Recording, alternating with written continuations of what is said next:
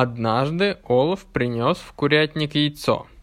Это было необычное яйцо. Оно было крупнее куриного и серого цвета.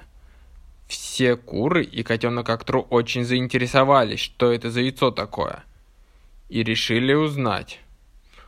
Они позвали всех зверей. Енотика, кур, корову, свинью и даже собачку. И стали думать, чье же это яйцо. А потом включи потом. Угу.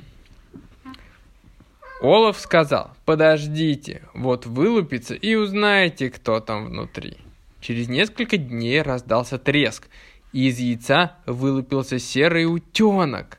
Все очень обрадовались новому другу. Утенок крякал, кря-кря-кря, кря-кря-кря. Все жители уютной деревушки хорошо дружили с ним. Утенок учил курочек плавать, а курочки делились с ними зернышками. Однажды Олаф, котенок Актру, утенок, курочки, енотик и щенок пошли купаться на озеро.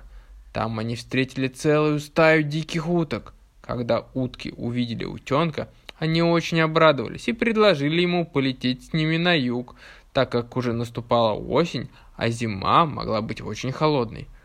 Утенок посоветовался со своими друзьями и сказал, «Да, конечно, я полечу на юг, а когда вернусь, привезу курицам, котику, старику фрукты и подарки».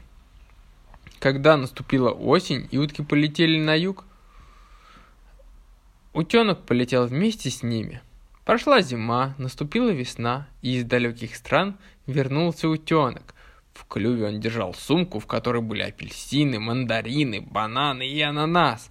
Когда утенок приземлился в дворе дома, Олаф и все очень обрадовались и побежали его встречать. А потом они обнялись и устроили настоящий праздник. Привет,